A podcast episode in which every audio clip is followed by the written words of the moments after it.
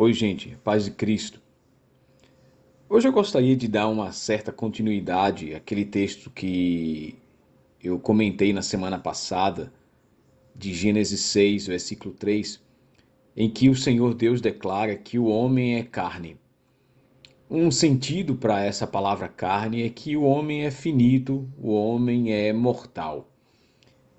Ah, em Eclesiastes, capítulo 3, versículo 11, de certa forma, faz uma conexão com Gênesis, porque ele diz lá: Ele, ou seja, Deus, fez tudo apropriado ao seu tempo, também pôs no coração do homem o anseio pela eternidade. Mesmo assim, ele não consegue compreender inteiramente o que Deus faz. Ah, esse contexto aqui de Eclesiastes 3, que é um livro altamente filosófico, né? talvez o livro mais filosófico ou unicamente filosófico da, de toda a Bíblia, aqui em Eclesiastes 3, o autor fala sobre a questão do trabalho. Né? Logo no versículo 9, um pouquinho antes, ele diz: O que ganha o trabalhador com todo o seu esforço? A gente trabalha tanto mesmo para quê? Ah, vamos à escola para adquirir conhecimento, adquirimos um conhecimento para adquirir um diploma, temos um diploma para ter um emprego, temos um emprego para ter uma renda financeira, temos uma renda, mas para que tudo isso no final? Se a gente passa desta vida e deixa todo o esforço do nosso trabalho para alguém. Ah, quando você visita uma cidade grande, você vê as pontes, os prédios magníficos, as, os desenhos arquitetônicos, sabe? Todo o trabalho ali embutido por trás de cada uma daquela obra. Os autores já passaram desta vida. Todo o esforço deles se viu para quê? Em termos de o que eles ganharam com isso. Então Eclesiastes faz essa pergunta e esse tipo de reflexão, ela cria na gente esse senso de que somos passageiros e de que somos mortais. É como visitar as ruas de um cemitério. A gente começa a ver os nomes nas lápides e as datas, pessoas do século passado, do século retrasado, que nem fazemos a menor ideia de quem são, de quem foram.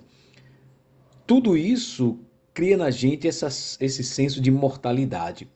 Mas Eclesiastes 11, 3:11, ele diz que Deus colocou no homem o anseio pela eternidade, alguma coisa que vai além desta vida.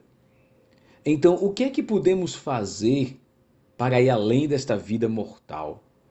Eu fico pensando que toda pessoa que visita um velório de um amigo, de um parente, ou de alguém muito querido como um cônjuge ou próprio filho, que Deus não permita isso, mas acontece, ele fica se pensando: a vida é tudo isso só, a vida é somente isso. Como eu vou poder ou como eu, quando eu vou poder rever essas pessoas?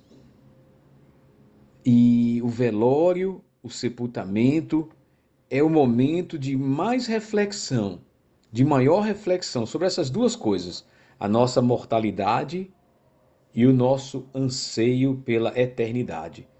E este anseio que está dentro do homem, está no coração do homem, que Deus colocou lá no coração do homem, é, para mim, uma prova cabal de que existe Deus. A morte nos faz perguntar se é tudo isso, se a vida é tudo isso, ou a vida é somente isso. E a gente fica com, querendo mais. Quando é que eu vou poder rever meus amigos? Quando é que eu vou poder rever meus parentes? Como eu faço para que a próxima geração não se esqueça de mim? Então, essa, esses anseios que surgem dentro do homem pela eternidade ah, fazem com que o homem busque a religião, fazem com que o homem busque respostas, fazem com que o homem busque por coisas maiores do que dinheiro e prazeres desta vida, fazem com que o homem busque Deus. Para que ele possa ter paz com a morte e nesta vida ter o melhor para a próxima vida, deixar o melhor para a próxima vida. Então, Eclesiastes 3:11 fala de que o homem tem esse anseio pela eternidade, e isso foi Deus quem colocou no coração dele. Deus abençoe você nessa busca pela vida eterna que só Jesus pode dar.